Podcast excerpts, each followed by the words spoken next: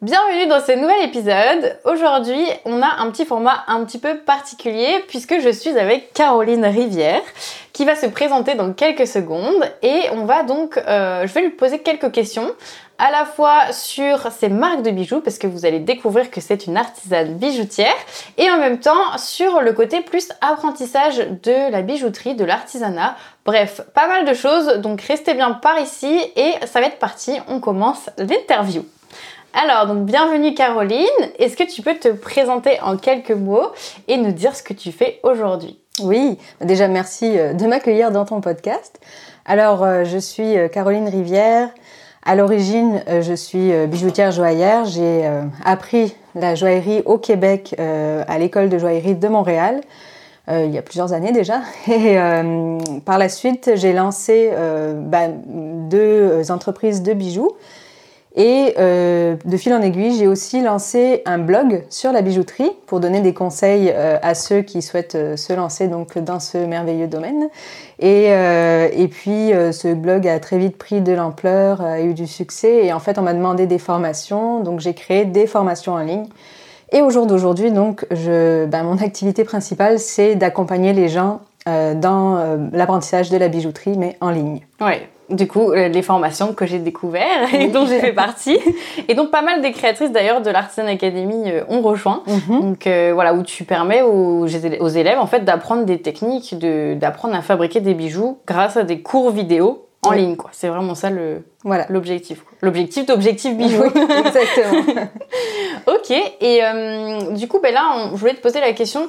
Euh, toi qui accompagnes et formes aujourd'hui euh, pas mal de personnes à la bijouterie à travers justement bah, les formations en ligne, le, le format vraiment d'apprentissage en ligne. Est-ce que tu peux nous dire quelles sont les qualités ou les prérequis qu'il faut avoir en fait pour réussir à apprendre juste comme ça un, savoir-faire artisanal, euh, se reconvertir éventuellement pour les personnes qui se reconvertissent carrément là-dedans, mais en tout cas de vraiment développer un savoir-faire dans une compétence artisanale. Est-ce que tu pourrais nous dire bah, quels sont les, les prérequis, les choses qu'il faudrait avoir pour euh, réussir là-dedans? Hmm. euh, Je dirais déjà quand même un minimum de d'intérêt pour le travail manuel, pas, mm. pas avoir peur déjà de se salir les mains, parce que clairement on se salit les mains en faisant des bijoux, euh, avoir un petit peu euh, quand même de dextérité aussi, bien que ça peut euh, s'acquérir quand même à force avec l'entraînement.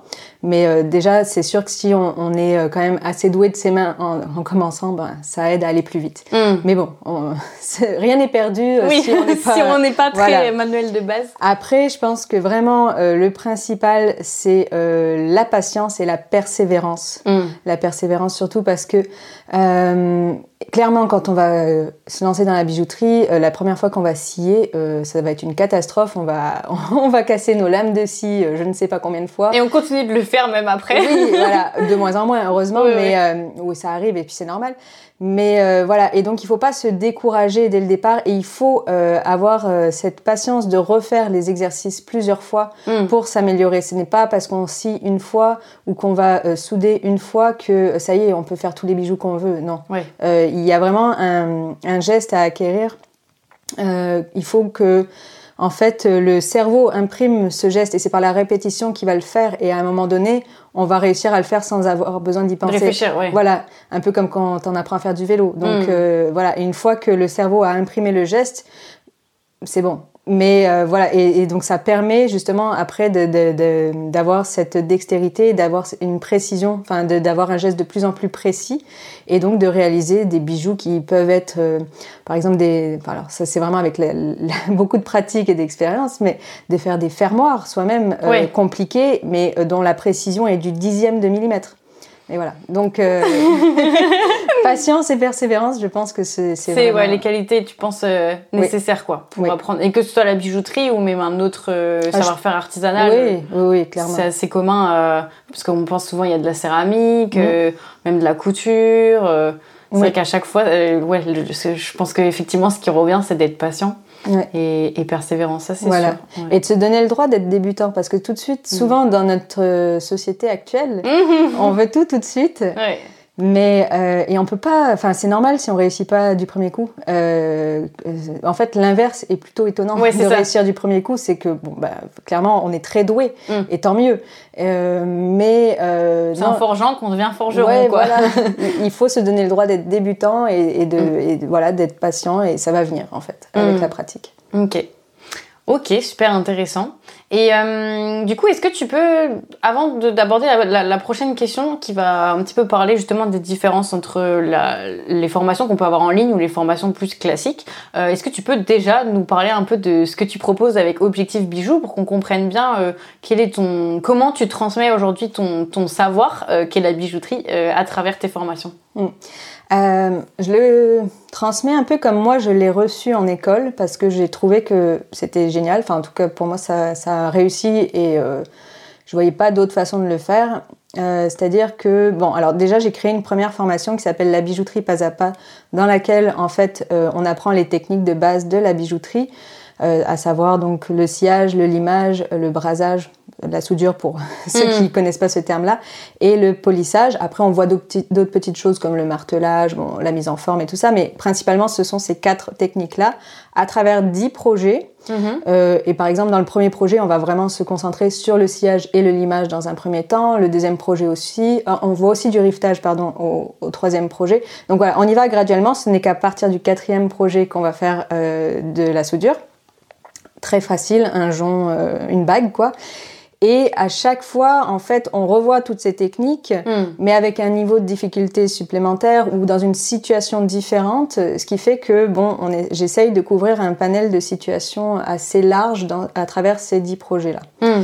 Euh, et je trouvais intér- un- bah, intéressant, pas juste intéressant, important en fait de créer des projets prédéfinis.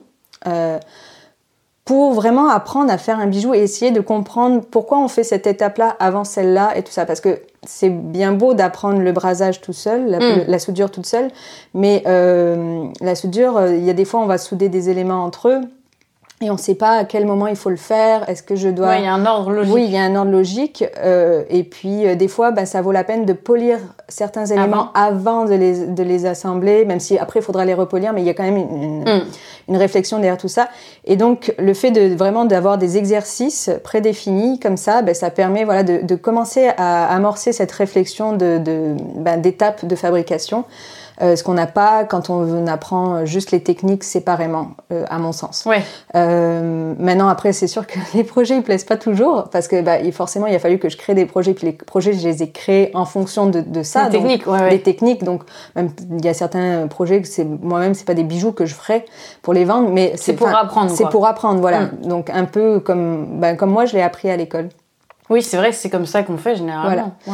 Donc euh, ça, ça semble un peu académique, mais en même temps, enfin, c'est de l'apprentissage par projet. Et, euh, et même dans d'autres domaines au Québec, on peut apprendre. Moi, par exemple, avant d'être euh, joaillère, j'étudiais en océanographie, euh, en sciences et tout ça, et on avait des cours où on faisait de l'apprentissage par projet, donc des, des matières très théoriques. En fait, on allait, on crée, on, on allait par exemple sur le terrain faire de la recherche sur tel, euh, je sais pas, sur euh, les marais salants ou je sais pas, ou, et en fait on voyait beaucoup de, euh, je cherche mes mots, euh, de notions différentes, très théoriques, mais à travers un, Un projet. Et donc ça remettait tout dans, le cont- contexte. Dans le contexte, voilà. Ouais. Et, et, et je trouve que, enfin pour moi, c'est la meilleure façon d'apprendre. Hmm. Voilà.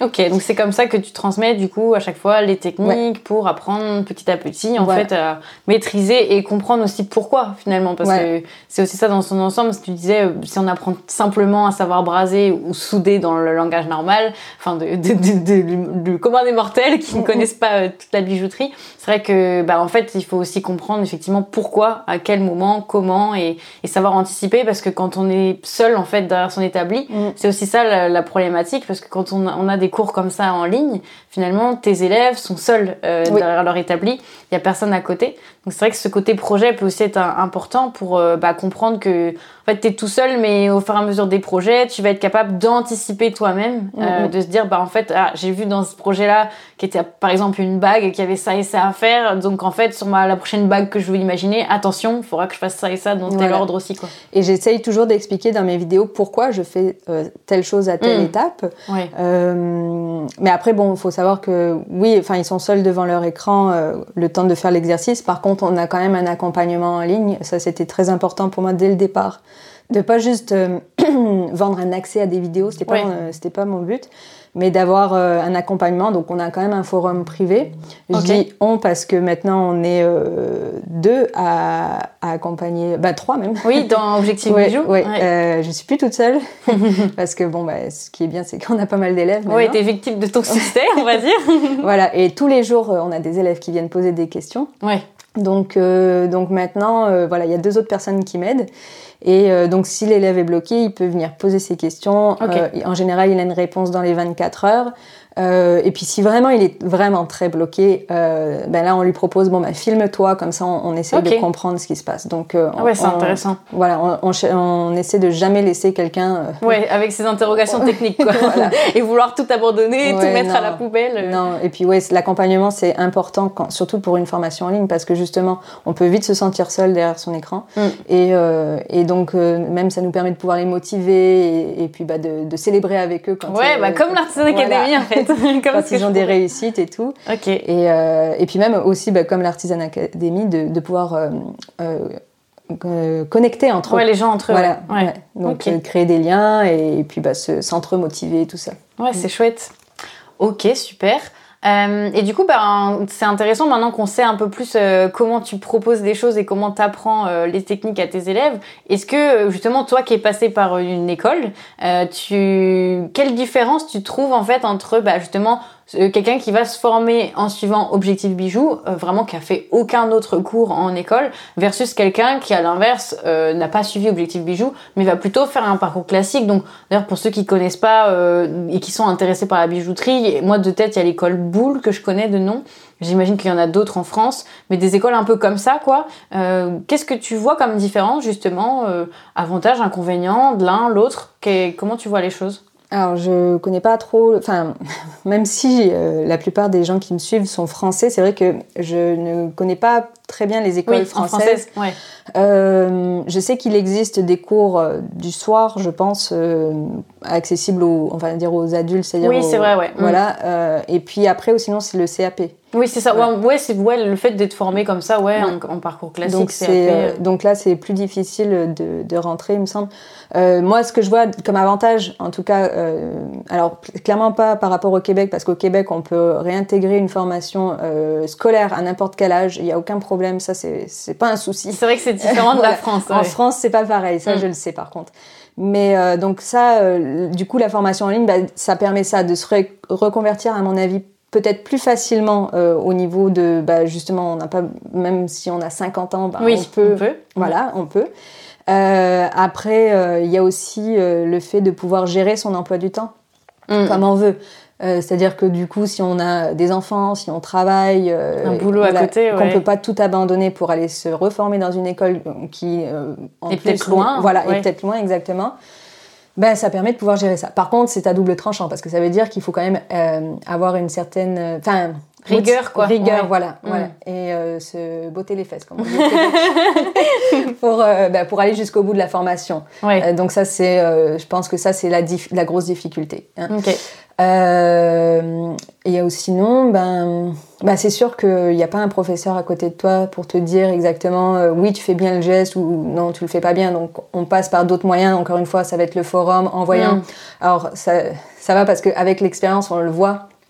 Euh, quand, quand, bah, quand on regarde le bijou, qu'est-ce qui n'a pas bien été Oui. On sait. Euh, à distance, quoi. avec une photo, une vidéo. Euh. Et ça, de toute façon, les élèves doivent toujours poster des, des photos pour qu'on puisse les aider, effectivement. Donc, et souvent, on est capable de voir, OK, ça, ça marche pas. C'est certainement parce que tu as fait ton geste comme ça. Hmm. Porte attention. Donc, bon. Le, je pense que c'est un peu plus long du coup dans la transmission, enfin dans, dans l'aide aussi, parce que forcément on n'est pas ensemble. Hmm. Mais euh, bah, c'est faisable et ça se fait quoi. Oui, ça se fait. Ok, très intéressant. Et du coup, j'avais une autre question qui me venait en tête, c'est euh, tu parlais des techniques euh, justement de ta formation de bijouterie pas à pas. à partir de quel moment tu penses qu'on peut bah, commencer à se dire bah, je vais vendre mes créations euh, parce que ça y est, euh, mes créations sont vendables, le fameux, le fameux mot en fait qui, qui, est assez subjectif et qui est assez compliqué euh, de savoir. toi, avec ton recul justement de, de professeur, enfin de, de personnes qui accompagnent et, et apprend aux autres comment faire les techniques, qu'est-ce que tu remarques et à quel moment les élèves se disent bah, bah ça y est, en fait, je peux lancer mes collections, je peux vendre mes créations ça dépend tellement des gens. c'est compliqué. Euh, parce qu'il y en a qui vont être très doués et qui vont tout de suite euh, réussir. Et euh, donc, euh, enfin, techniquement parlant, je parle. Hmm. Euh, et s'il n'y aura pas de problème, parce que bon, il faut quand même que le bijou soit de, de qualité. Euh, quand je dis de qualité, c'est-à-dire qu'il ne faut pas que les éléments se dessoudent. Casse, ouais, c'est ça. Euh, il faut quand même que le polissage soit beau, un minimum. Si, on, si le but est de faire un polymiroir, par exemple. Hein. si ton but c'est de texturer, enfin, de brosser, ça, ça va encore. Mais hmm. voilà. Et puis le poly, je pense que tu sais. De ouais, je suis passée par là. J'ai abandonné le polymiroir d'ailleurs. voilà, c'est quand même une technique assez compliquée, enfin assez difficile à, maîtriser, je trouve. Euh, donc euh, voilà, il faut quand même que le bijou soit de bonne qualité et donc le, déjà de tester aussi ces bijoux quand on les quand on les fabrique, ben de voir ok si je le porte pendant un mois, est-ce que mm. par exemple une bague la porter tout le temps, tous les jours et tout voir que c'est ce qui se passe. Donc déjà à partir de, de là, Hmm. Si ça marche. Ça marche, c'est bon. Et d'ailleurs, c'est un conseil qu'on peut donner parce que c'est vrai que les personnes qui m'écoutent sont pas forcément des que dans la bijouterie. Euh, j'ai plein de profils euh, différents qui me qui me suivent, que ce soit dans l'illustration, dans la céramique, dans la poterie, etc. Et je pense que c'est un c'est quelque chose qu'on peut retrouver en commun d'ailleurs de se dire euh, bah, à partir de quel moment on peut vendre nos créations si effectivement ça remplit les critères notamment de solidité et que ça nous plaît, il bah, n'y a pas de raison en fait, on peut déjà se lancer mais il faut tester quoi nos produits avant quoi. Oui, c'est mm. super important parce que bah, le client il va pas être content si Ouais, c'est ça ouais. oui, et puis euh, c'est si on veut lancer en étant euh, serein, sereine, mm. Mm, euh, se dire bon bah c'est bon, on est sûr de notre produit, euh, ça va aussi d'autant plus voilà nous rassurer, faire en sorte qu'il y aura pas de casse service client à gérer et qu'on sera aussi confiant en nous-mêmes et qu'on réussira à vendre en fait mm, quoi. Mm. Moi je parle c'est vrai que sur le podcast je parle souvent de vente et de communication et les deux sont liés aussi ben je pense. Oui voilà euh. et j'allais dire après aussi quand on commence euh, à créer des bijoux euh, forcément il y a une grande phase d'exploration surtout quand on, commence à avoir des à, acquérir de nouvelles techniques mm. bah, ça ouvre le champ des possibles et là qu'est-ce qu'on va faire? On peut avoir un million d'idées et toutes très différentes et euh, ben on en a déjà parlé la communication bah ça enfin à un moment donné, il faut savoir se recentrer sur quelque chose, sur mm. un univers pour pouvoir mieux communiquer autour et attirer aussi la bonne clientèle. Mm. Et euh, je pense que c'est nécessaire d'avoir cette phase d'exploration euh, avant de vraiment vraiment euh, se lancer. Se lancer. Enfin, mm. c'est mon impression. Hein. Euh, souvent, je trouve que ça marche mieux parce que si on va dans tous les sens, euh, ben les gens ils se perdent. Oui, au moment où on se lance, c'est ça que tu veux dire quoi. Si on commence à essayer de vendre alors que nous-mêmes on est encore en test et qu'on n'est pas sûr de ce qu'on veut faire, c'est compliqué quoi. Voilà. Ça veut pas dire que c'est impossible. Hein, mais Même ça se voit dans les ventes, je pense. On a moins de résultats, c'est moins cohérent. Mais il y a beaucoup de créatrices qui, enfin, vous le savez, hein, celles qui m'écoutent, beaucoup viennent me parler sur Instagram. Je discute avec beaucoup de créatrices qui me font part un peu de leurs problématiques, etc. Notamment aussi des questions sur le programme pour voir si ça peut les aider. Et il y en a beaucoup qui justement se sont perdus en cours de mm. route et ont testé tellement de choses qu'en fait elles se sont pas rendues compte que c'était peut-être ça, le fait de s'éparpiller, euh, de tester plein de choses différentes dans la création, qui en fait les perd au niveau de leur message, au niveau bah de ce qu'elles veulent transmettre. Et donc ça perd le client enfin, potentiel et c'est pareil, mm. du coup ça ça convertit pas en vente en fait. On est un peu perdu quoi. Voilà. Donc ouais, effectivement c'est donc si si tu as des choses en tout cas des critères à valider avant de se lancer, ce serait euh, solidité des créations, mm, mm. être sûr de ses créations et avoir eu cette phase d'exploration avant. Euh, Après, ça veut pas dire qu'en cours de route, on peut pas euh, changer un peu ou même. Enfin, forcément, ça va évoluer avec nous en fait. Ouais, je suis la preuve même. voilà. Donc, mais enfin, faut pas non plus se cantonner dans un truc parce qu'il faut absolument rentrer dans des petites cases et tout mm. ça. Non, ça. Enfin, voilà, on en pas trop se brider. Ouais. Voilà, il faut quand même garder du plaisir dans la création. C'est important, mais mais je pense que oui, la, de toute façon, il y a une phase d'exploration euh, inévitable, inévitable et c'est normal. Et même c'est Et on continue d'explorer, je pense. Ah oui, en plus, avec après, le temps. on continue d'explorer, bien sûr. Mm. Et c'est ce qui fait qu'on évolue aussi. Mais euh, voilà, peut-être pas être trop pressé non plus, en fait. Mm.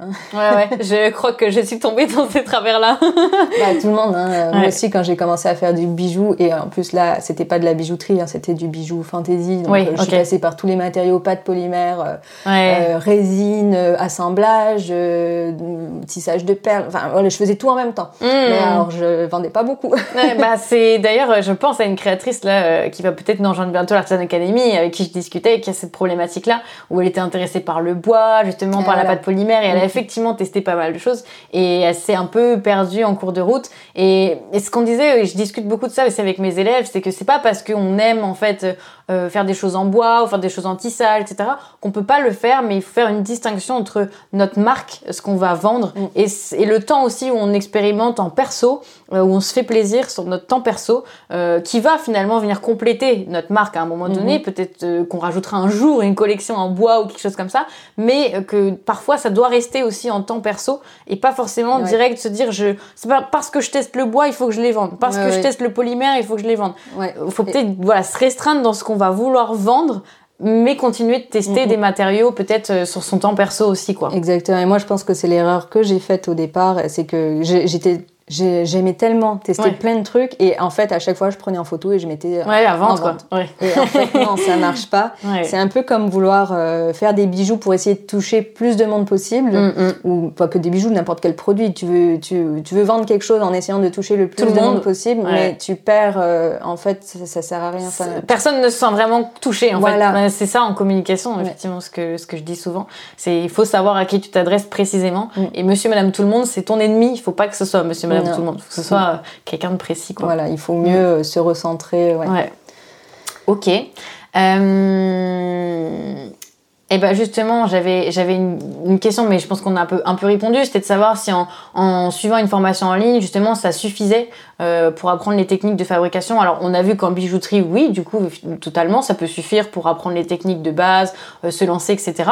Du coup, c'est intéressant de te poser la question sur le, le côté plus artisanal de manière générale, euh, parce que justement, comme je te dis, il y en a plein qui me suivent, euh, qui sont dans la menuiserie, qui sont dans la couture, qui sont dans la céramique. Alors, je sais pas s'il y a beaucoup de formations qui apprennent du coup tous ces métiers-là en ligne. Euh, la bijouterie, du coup, ça s'est développé, mais je suis pas sûre que dans quand tous les domaines ça se développe. Mais est-ce que tu, tu penses que justement c'est quelque chose qui peut être adaptable si demain il y en a qui veulent euh, se lancer et dire bah je vais lancer ma formation pour euh, pour apprendre aux gens à, à faire des meubles en bois en ligne. Est-ce que tu penses que ça peut aussi pareil, la céramique Alors pareil? ça, j'en- connais euh, un site web justement où il y a, euh, je crois que c'est un couple qui euh, ont créé des vidéos, plein de vidéos pour apprendre à travailler le bois. Ok. Donc euh, oui, Ouais. La couture, clairement, il y a plein de choses. Euh, la céramique, euh, j'ai une amie euh, qui a un blog sur la céramique et qui, euh, qui je pense, est- a déjà lancé des formations. Ok. Donc oui, je pense que après c'est sûr qu'il y a, il y a des, des techniques qui sont plus complexes que d'autres à expliquer. Par exemple, moi là donc là j'ai lancé la bijouterie pas à pas. J'ai lancé une autre formation qui est un peu la suite de la bijouterie pas à pas, bien qu'on n'est pas obligé d'avoir suivi la bijouterie pas à pas. En fait, les prérequis Hmm. C'est de- d'avoir les techniques de base, de Ouais. ma- les maîtriser un minimum. C'est sur le certissage, le certiclo. Mm, mm. Et euh, maintenant, en fait, j'essaye euh, de, de chercher des partenaires qui sont spécialisés dans des techniques vraiment pointues euh, que moi je ne maîtrise pas. Euh, je vais pas m'improviser, ouais. euh, par exemple, euh, graveur ou euh, Mhm. quoi. Même si j'ai pris un petit cours de gravure, mais c'est pas en, en prenant un petit cours qu'on peut l'enseigner. Mm. Donc là, je cherche vraiment des partenaires qui ont les mêmes valeurs que moi. D'ailleurs, donc s'il y en a qui nous écoutent, hein. voilà.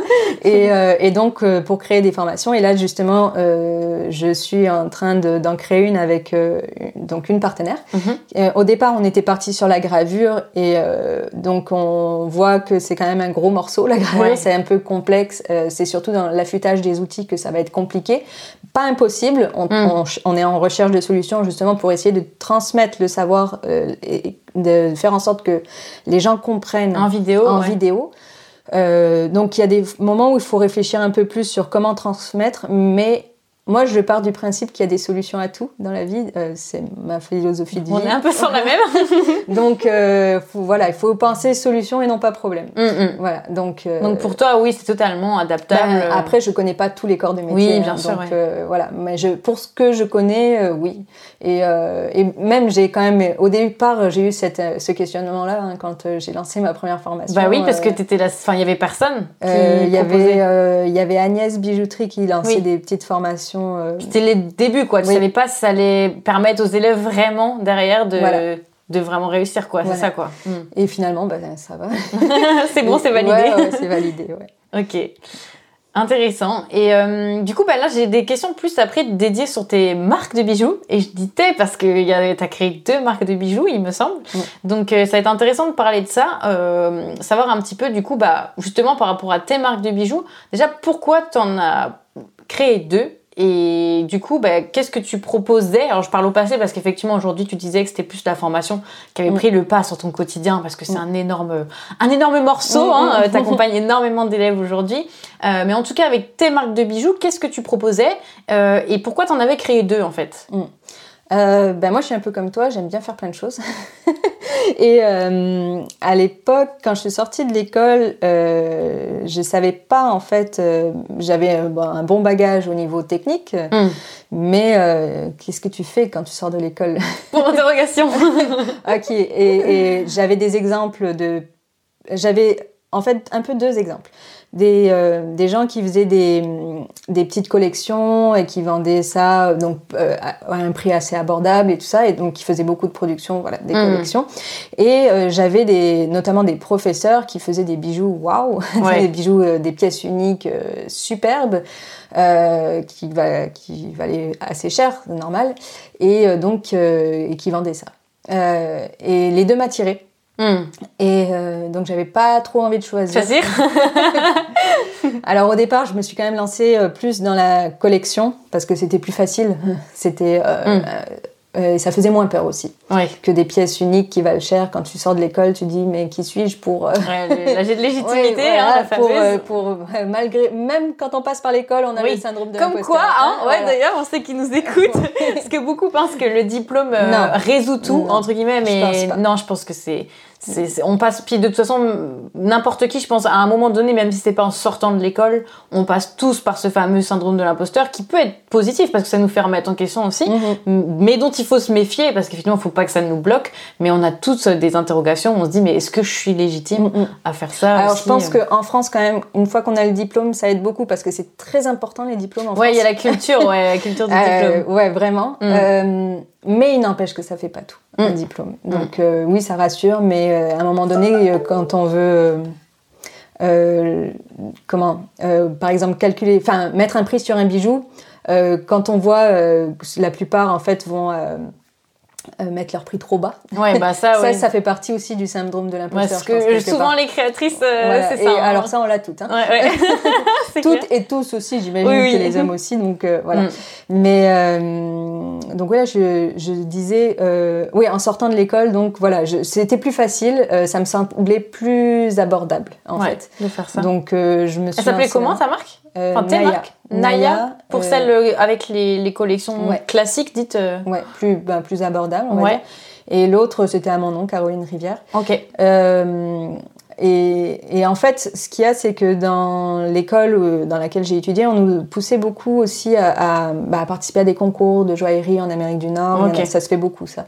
Et, euh, et moi, j'aimais bien, en fait, créer des pièces uniques comme ça. euh, Oui, parce que les concours, c'est souvent ça, c'est des pièces uniques. ah oui, fait. C'est oui, pas, oui. Bah, pas autre chose. Après, quoi. non, euh, par exemple, il y a Rio Grande donc, qui fait un concours tous les ans qui est.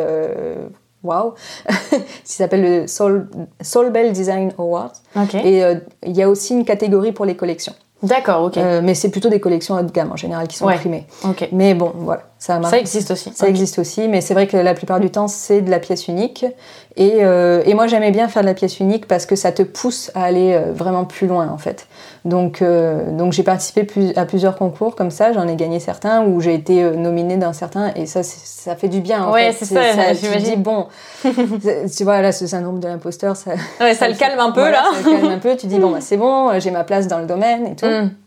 Donc voilà, puis en même temps, bah, on se cache pas, ça fait de la pub aussi. Ouais, bah ouais. Enfin, quand tu. quand tu dis voilà j'ai gagné tel concours ou quoi euh, dans la communication forcément ben ça donne plus de crédibilité tout ça et puis de fait de créer des pièces uniques des pièces d'appel comme ça aussi ça donne les gens pourront pas se les payer parce que c'est pas tout le monde qui peut se payer un bracelet à 3000 euros oui euh, voilà mais euh, mais ça attire les gens et après ils vont voir tes collections moins chères et plus abordables on va dire et là, bon, bah, ils vont peut-être euh, t'acheter quelque chose. Mais est-ce que tu penses, du coup, par rapport à ça, c'est vrai que c'est intéressant comme question.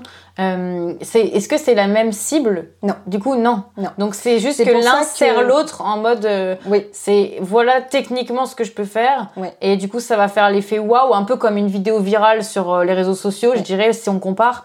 En gros, c'est un peu une super, un super produit de ouf qu'on voit dans les catalogues. Et du coup, les gens vont se dire Ah, tiens, c'est curieux. Et après, vont aller voir ce que tu proposes en temps réel et en temps réel, ce sont plus des collections abordables. Enfin, quand on dit abordable, encore une fois, on sait que la vision d'argent, j'en parle souvent, c'est très subjectif, mais en tout cas, c'est des choses que euh, la plupart des gens peuvent se payer. Euh, plus facilement que effectivement un bracelet à 3000 euros. Ou en tout cas, on n'aura pas forcément tous envie de mettre 3000 euros dans un bracelet, c'est surtout ça. Oui, voilà. Mais, euh, mais effectivement, ouais, ça te fait plus le côté un peu viral euh, comme une vidéo euh, sur les réseaux sociaux qui serait waouh, mais en fait après on va voir ce que fait le contenu de cette personne au quotidien quoi. Mm, mm. Mm. Après moi du coup j'ai décidé quand même de séparer les deux parce que ma vision était trop différente entre les deux.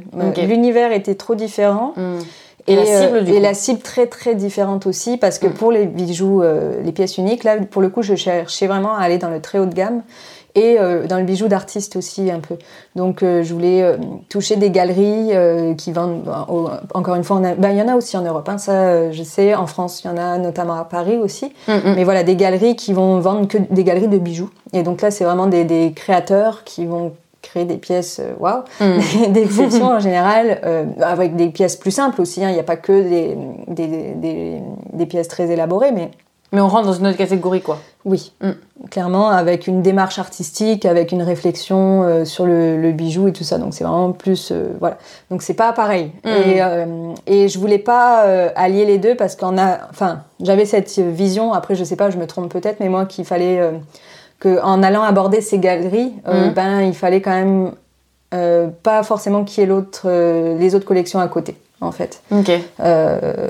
voilà, c'est peut-être pas, c'était Peut-être pas, hein, peut-être que ça aurait été correct, mais j'avais pas envie que les petites collections abordables soient à côté euh, de mes pièces euh, uniques quand j'allais démarcher ces, galeries. Et t'en as vendu du coup dans les. Enfin, comment ça se passait alors le développement de tes deux marques euh? Alors, pour les bijoux plus abordables, très bien. Ouais. ça s'est très bien passé. Tu as eu pendant combien de temps? Oh, Attends un peu. je suis sortie de l'école en 2000. 15, donc 2018-2019, euh, parce que 2010, bah 2019, parce que 2019 euh, j'ai sorti les formations et ça a tout de suite été euh, la folie. donc là, petit à petit, j'ai dû donc 3-4 ans quoi en fait, c'est ça, enfin, ouais. à peu près. Ouais. parce que ben, ben, au niveau communication j'étais plus à l'aise puisque j'avais déjà enfin ça faisait déjà depuis 2010 que je vendais des bijoux bon plus du fantasy du coup ok mais voilà du coup j'avais fait mes armes un peu là-dedans hmm. Et euh, je participais, je ciblais mieux mes expositions, mes marchés artisanaux aussi. Je savais où aller, j'allais pas n'importe où en fait pour les vendre, donc euh, ce qui fait que bah, ça aussi ça aide, hein, parce que quand tu fais plein de marchés mais que mm-hmm. c'est pas les bons ou ça vend pas, c'est décourageant et tout. Non, là donc là j'avais cette expérience là aussi. Euh, donc ça allait bien. Mais euh, ça me ça m'essoufflait parce que ben, justement ça marchait. Euh, j'étais peut-être rendue au point de devoir déléguer plus. Je déléguais un peu mais pas assez. Et j'avais pas assez de temps pour les pièces uniques. Ah oui, euh, d'accord. donc ça c'était un peu le... Là où tu avais de la demande aussi du coup j'imagine Non parce que justement elle j'ai commencé à plus développer les pièces uniques je pense en 2017. Ok donc un peu, un peu plus tard. un peu plus tard. Et euh, ça aurait pu marcher, mais là aussi, après, avec le blog, bon, bah, j'ai mis de côté. Mais mm. euh, ça a commencé. Disons que le fait d'avoir gagné des concours, ben, forcément. Mm. Dans ce euh, milieu-là, c'est ce qui fait aussi. Oui, mm. ben, ça fait que les galeries te repèrent. Moi, j'ai des galeries, notamment une galerie à Toronto qui m'avait contacté parce que justement, j'avais gagné le deuxième prix au Soul Bell Design Awards. Donc. donc, ils m'avaient contacté pour que je participe à une exposition éphémère pour, avec eux. Euh, donc voilà. et ça, ça, avait fonctionné d'ailleurs. Je suis assez curieuse de ça, de ce monde-là. Je... C'est vrai que moi, je suis plus, euh, comme les gens qui me suivent peuvent savoir, moi c'est plus le côté plus collection. Donc tu as ton autre marque Naya du coup qui ressemble, c'est ce que je fais aujourd'hui, ça serait plus l'équivalent de ça. Et comment ça se passe ce milieu-là? Est-ce que ça fonctionne véritablement les expositions? Est-ce que c'est rare que ça, que est-ce que les ventes se déclenchent beaucoup plus tard? Ou est-ce qu'on peut espérer vendre quand on fait une expo? Euh, À quel point c'est, ça fonctionne en fait ce domaine-là, plus artistique, plus euh, pièce unique, euh, qui est quand même très différent de Mm. l'autre? Euh, alors, cette exposition-là, j'ai réussi à vendre un collier à quand même 600 dollars, je crois, de mémoire. Ok. Euh, donc, euh, donc j'étais contente. Ouais ouais.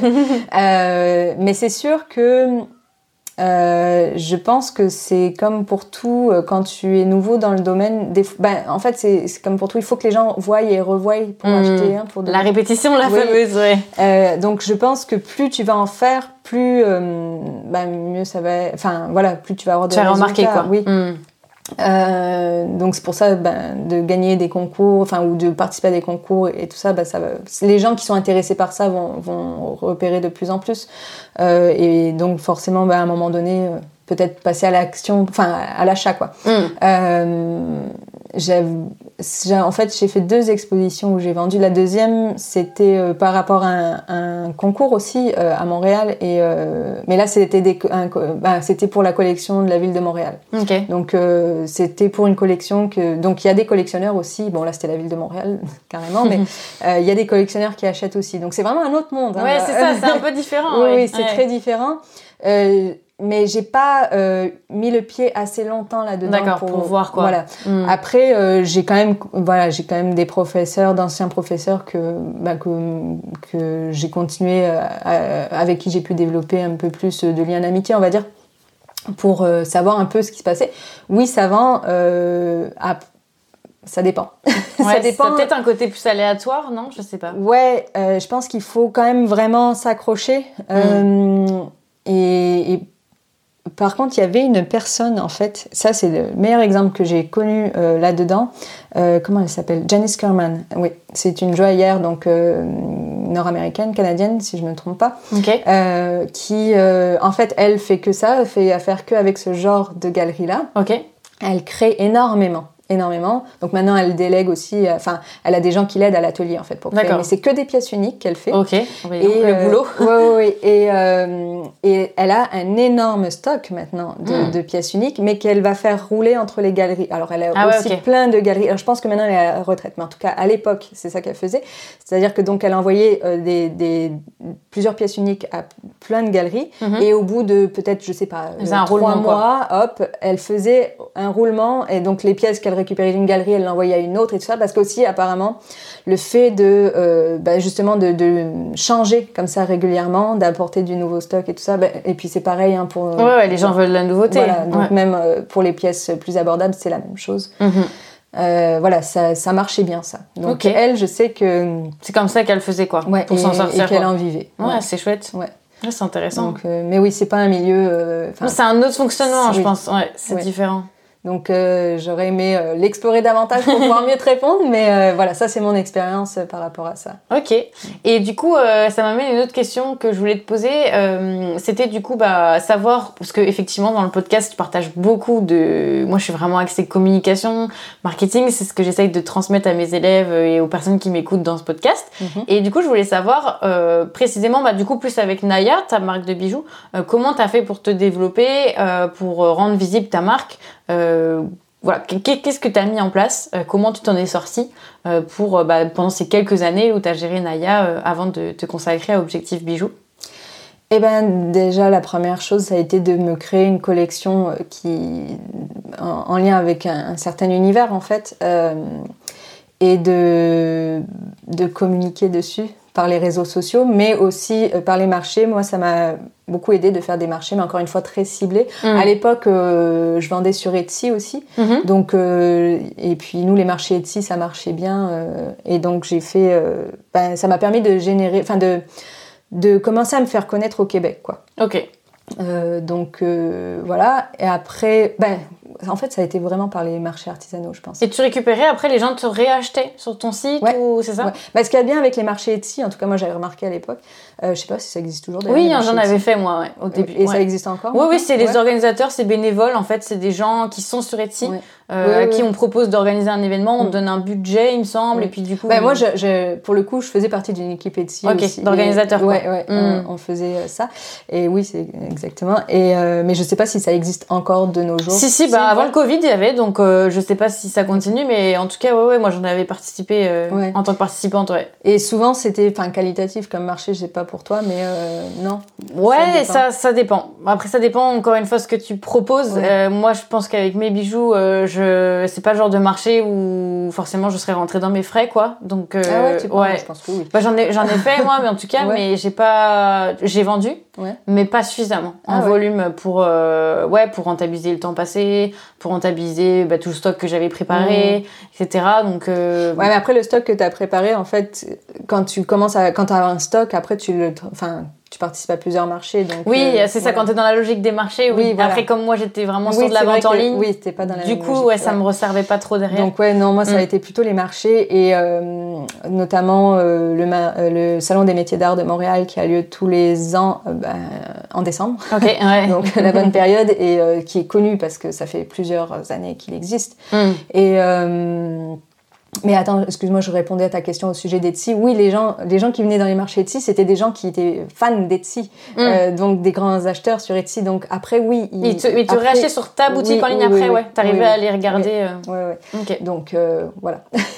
et donc oui, le salon des métiers d'art à Montréal, là, c'était une grosse expo, mais c'est le genre d'expo. Enfin, quand moi j'y participais, c'était 11 jours. maintenant, je crois que c'est revenu à 3 semaines. Avant que j'y participe, mm. c'était 3 semaines. Il fallait participer pendant 3 semaines. Ah là là. la fatigue. Ouais, déjà 11 jours, oh. c'était sur les rotules. Après, en ah plus, tu as passé plusieurs mois avant à, produire. Ah bien sûr. Et euh, mais bon, voilà, euh, c'est le genre d'expo où tu peux faire. Euh, certains artisans vont faire leur salaire de l'année. De l'année, ouais. Mm. Donc. Après, est-ce que c'est pas. Bah, moi, c'est un peu quelque chose aussi dont je discute pas mal, de cette question des marchés. Est-ce que c'est pas un peu risqué, du coup, d'avoir ce fonctionnement, de miser sur des événements qui sont euh, bah, on voit le Covid euh, là c'est sûr ah bah là oui voilà mais euh, mais même au-delà du Covid est-ce que c'est comment tu mesures ce risque là du coup de dire bah en fait on fait son salaire sur un seul événement de l'année bah ou deux ou trois événements? Moi, je l'aurais pas fait sur un seul événement. Clairement, je faisais pas que ça, tu vois. Donc, mm. euh, je développais quand même le côté internet, mais plus, aussi. plus lentement, mm-hmm. en fait. Mais je voyais, je, je commençais à voir, bah, même non, je faisais des ventes régulières en ligne et j'avais les boutiques aussi. Donc, j'étais vraiment ah sur oui, plusieurs fronts. Hein. Mm. Euh, et c'est, euh, mais c'est un peu épuisant à terme parce que tu produis beaucoup et ouais, ben, clairement, voilà, tu vois, j'avais pas le temps de faire, de développer plus le côté pièce unique que je voulais. Mm-hmm. Donc, voilà, c'était un choix, mais à un moment donné, je pense que c'est bon de se recentrer dans quelque chose. Hmm. Euh, donc soit, enfin, les marchés, je pense que c'est un, je, je, sais pas si c'est une bonne idée de miser que sur les marchés parce que c'est c'est épuisant. Euh, ça te demande souvent d'être là-bas le week-end, alors que ben, tu vois, tu pourrais être, bon, moi avec mes enfants. C'est des choix, ouais, c'est euh, ça. Voilà. Hmm.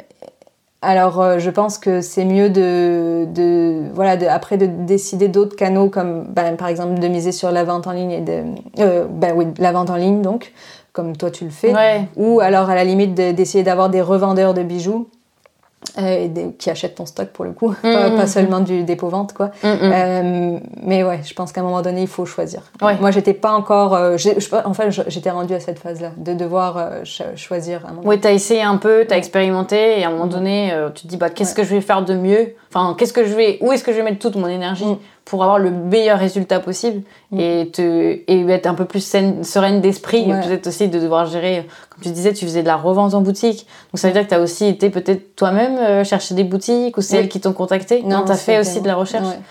Oui, donc tu t'étais mis un peu euh, partout, quoi. oui, bah, au début, euh, tu fais, essayes tout, en fait. Ouais, bah ouais, c'est un peu souvent ça. Hein. Voilà. Mm. Et, mais après, tu vois, le, par exemple, le salon des métiers d'art, bah, en fait, après, j'étais en train d'élaguer les marchés de plus en plus, hein, même si déjà je savais ceux qui fonctionnaient. Mm, mm. Et de plus en plus, après, tu, voilà, tu en laisses de côté.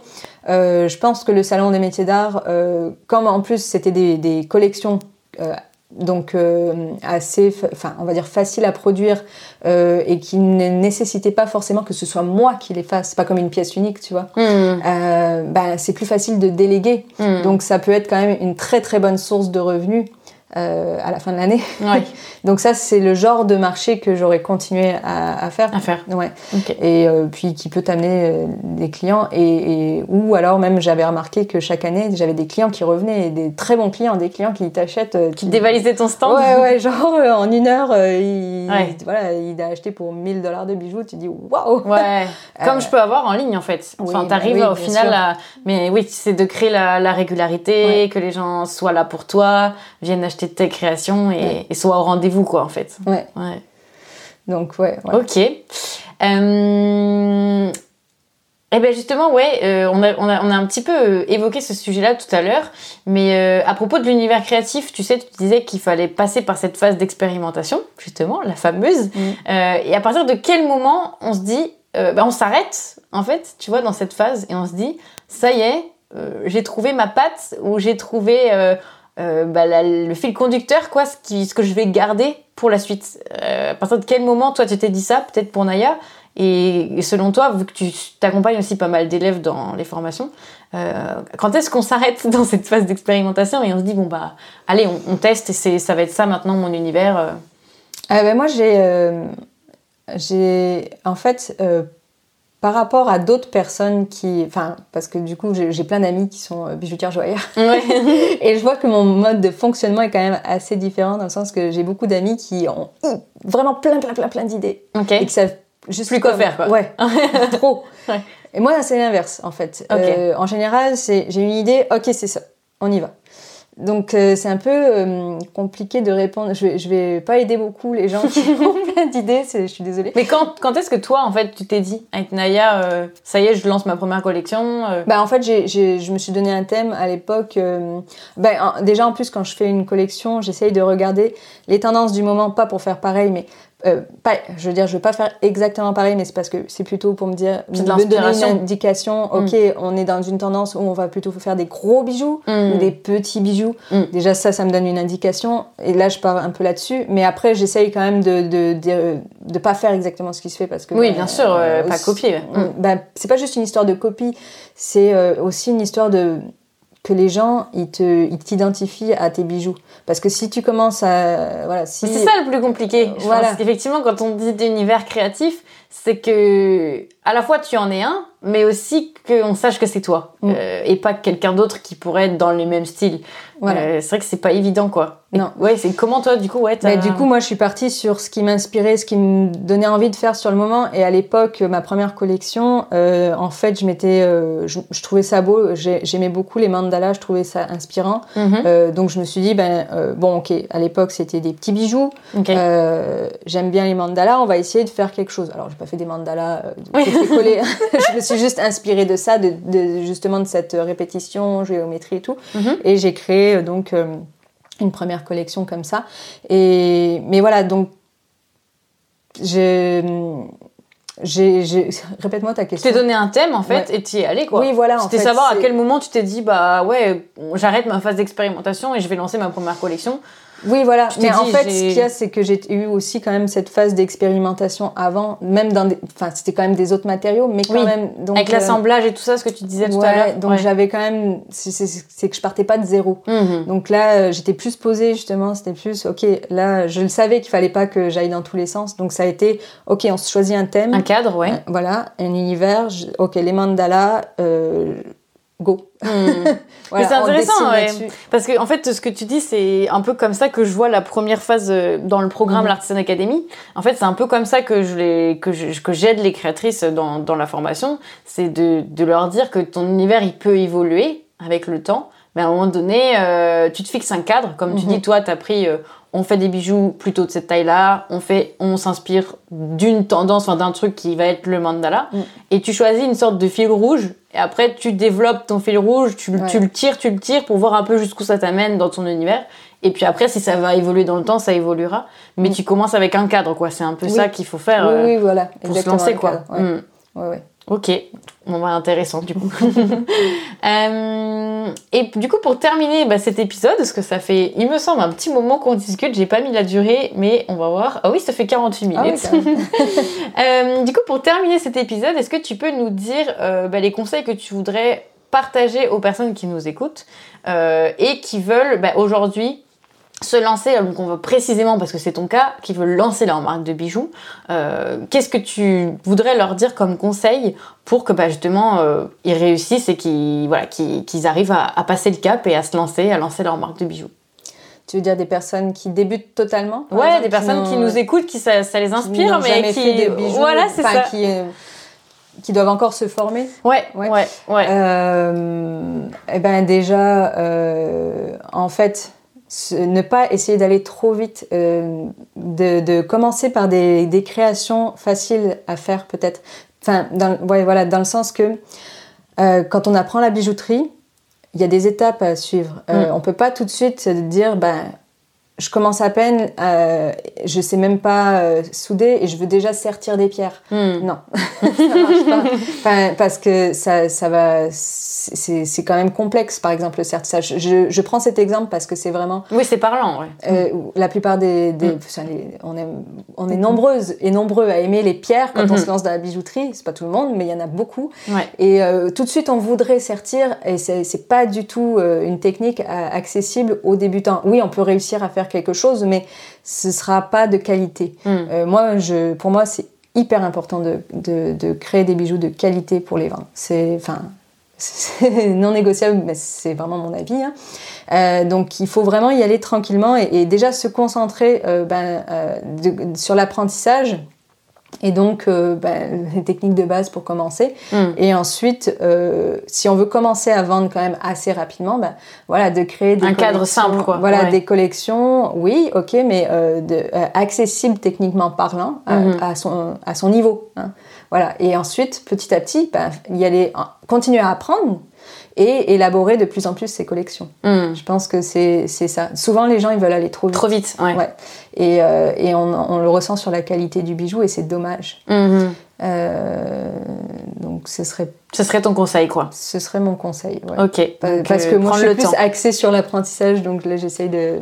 C'est moi, le, le, marketing et tout ça, c'est pas, pas mon domaine au final, donc euh, ouais, ce serait ça. Non, mais c'est intéressant, du coup, ouais, ça, d'avoir le le regard parce qu'effectivement quand on veut lancer sa marque euh, moi j'en partage plein de conseils de savoir comment faire pour euh, euh, communiquer c'est ça faire le marketing comment lancer etc mais mais il y a toujours ce qu'on va vendre aussi parce que mm. effectivement là tu, on parle de la bijouterie mais oui comme je te dis il y a plein d'autres personnes qui nous écoutent qui font d'autres choses mais tes conseils sont je pense valables ah sur tous les autres métiers. dans toutes les quand on fait des, des tapis comme les, les, techniques qu'on voit un peu sur YouTube en ce moment je sais qu'il y a une créatrice avec qui je discute qui fait ça c'est pareil je pense qu'elle est pas parti sur des tapis avec des motifs hyper bah compliqués. On, Voilà, on commence avec des choses simples et on se laisse du temps euh, pour au fur et à mesure euh, pouvoir vendre, pouvoir s'améliorer, faire des trucs de qualité, etc. Et que ça se développe petit à petit, quoi. Ouais, ce qu'on disait au début, en fait, se laisser le droit d'être débutant, de débuter et d'y aller tranquillement et de pas se mettre la pression à essayer tout de suite de faire le truc euh, au top du top. Non, ça va venir petit à petit. Hmm. Et euh, voilà, c'est même c'est plus sain d'esprit en fait. Oui. c'est moins stressant. C'est moins stressant, ouais. ouais. Voilà. Et de pas trop se comparer aux autres parce qu'on n'est pas tous au même euh, niveau. Euh, je veux dire, par exemple, moi, ça fait quand même plusieurs années maintenant que je fais des bijoux. Forcément, les bijoux que je fais maintenant, euh, si quelqu'un débute et se compare à moi, euh, non, ça m'a, enfin, c'est pas ça. C'est pas comparable, ouais. Et puis, c'est normal, mais par contre, la même personne euh, des années plus tard arrivera certainement à faire la même chose que moi. Hmm. Et même deux personnes qui ça peut faire le même nombre d'années aussi qu'elles sont dedans, mais elles avancent pas au même rythme, non, chacune non plus. Chaque personne est différente. Et hmm. voilà, mais il faut pas se comparer. Ouais, c'est ça. C'est vrai que c'est intéressant parce que moi, on, pose souvent la question. j'ai appris la bijouterie en autodidacte. Euh, presque total autodidacte parce que j'ai mhm. vraiment fait euh, un truc comme 6-8 euh, heures de cours avec un bijoutier quoi. donc qui était même pas vraiment des cours donc oui clairement c'était un autodidacte et, effectivement il y a des gens qui se comparent et qui me disent ouais mais t'as appris hyper vite etc. Euh, oui, peut-être, mais effectivement, ça dépend de chaque personne. Et peut-être que j'aurais appris hyper lentement la céramique euh, versus quelqu'un, la même personne qui va apprendre hyper vite la céramique et beaucoup plus lentement la bijouterie. Enfin, c'est vraiment lié euh, à chaque personne et ça dépend de, de, ouais, de, chaque personne au final le temps d'apprentissage, même en suivant ta formation, j'imagine. Et les élèves, même, tu vois, même, même la même personne va avoir des phases d'apprentissage plus rapides que d'autres. Moi, je, mon propre, bah, mon propre exemple à moi, c'est que les techniques de base, je les ai appris très rapidement. J'ai euh, ma première année d'école, j'ai vraiment excellé. Euh, Mm. ça a été euh, très facile pour moi. Mais par contre, en deuxième année, là, j'ai stagné. Ouais. Et ça, ça m'a vraiment euh, mis Ouais. un coup au moral. Je dis, mais, mais voyons, je stagne, ça Ouais, va pas. Et en fait, non. Et après, en troisième année, c'est revenu. Mm. Donc, il y a vraiment...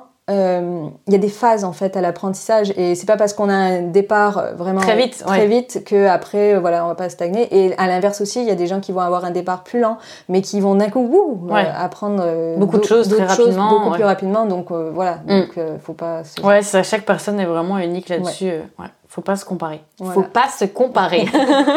et surtout pas se comparer avec des gens qui ont plusieurs années d'expérience ouais, c'est ça. Ouais. Ouais. parce que ça peut pas le faire Ouais, c'est, c'est... Puis chacun avance à son rythme, et même dans la communication, dans le marketing, ce que je partage aussi, c'est ça.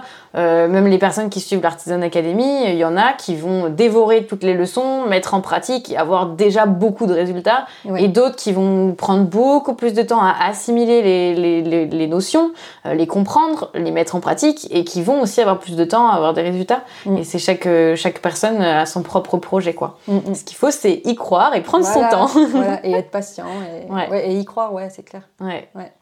Ok. Bon bah merci Caroline en tout cas pour cette euh, interview. C'était la première interview du podcast, donc Ouais. euh, c'est trop cool. Euh, D'ailleurs, bah, si toi qui nous écoutes, tu as aimé ce format interview, n'hésite pas à me le dire, de m'envoyer un message sur Instagram pour me le notifier. Tu peux aussi partager cet épisode évidemment sur Instagram en taguant eh bien nos deux comptes, Objectif Bijoux et Marion Guittier.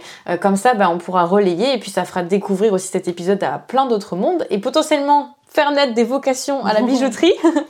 Parce qu'effectivement, ben voilà, Caroline avec ses formations Objectif Bijoux, donc vous pouvez retrouver tous les liens en description de l'épisode pour aller voir un petit peu si ça vous tente ou si vous-même vous êtes déjà bijoutier mais qu'il y a des petites techniques que vous voulez approfondir, etc. N'hésite pas à aller regarder un petit peu ce que propose Caroline. Voilà, bah sur ce, on va les laisser. Hein, ça fait un moment qu'on parlote. Et puis bah moi de toute façon, je vous retrouve euh, dans de prochains épisodes euh, cette semaine. On va voir à quel moment je serai disponible. Mais en tout cas, je vous retrouve très vite sur le podcast. Et puis bah Caroline, vous pouvez la voir sur ses réseaux sociaux, sur son compte Instagram notamment. Oui. Voilà. C'est le principal réseau que tu as. Euh, bah, il y a Facebook aussi, mais c'est vrai qu'on est plus, Plus sur Instagram. sur Instagram. Ok. Et puis bah, il y a la chaîne YouTube. Pour Oui, ceux qui vrai. voudraient un peu connaître, enfin voir, euh, euh, qui connaissent pas vraiment la bijouterie, qui voudraient un peu Ouais, voir en vidéo, c'est vrai Ouais. que c'est plus impactant, on peut apprendre des choses. Tu as déjà même des, des vidéos qui apprennent des techniques, Oui. des choses en, sur ta chaîne. Et il y aura d'ailleurs une interview de, moi-même qui va sortir bientôt sur la chaîne aussi. Donc, euh, ouais, ouais, n'hésitez pas. Ben, je mettrai tous les liens euh, en description Mhm. de l'épisode, du coup, le compte Instagram, la chaîne YouTube de Caroline. Et puis, ben, n'hésitez pas si vous avez des questions à lui poser, à Caroline aussi, que ce soit elle ou son équipe, euh, ils se feront un plaisir de, de Oui. répondre. Oui, ce sera un plaisir. Voilà. bon, bah, allez, à très vite. Au revoir. ciao, ciao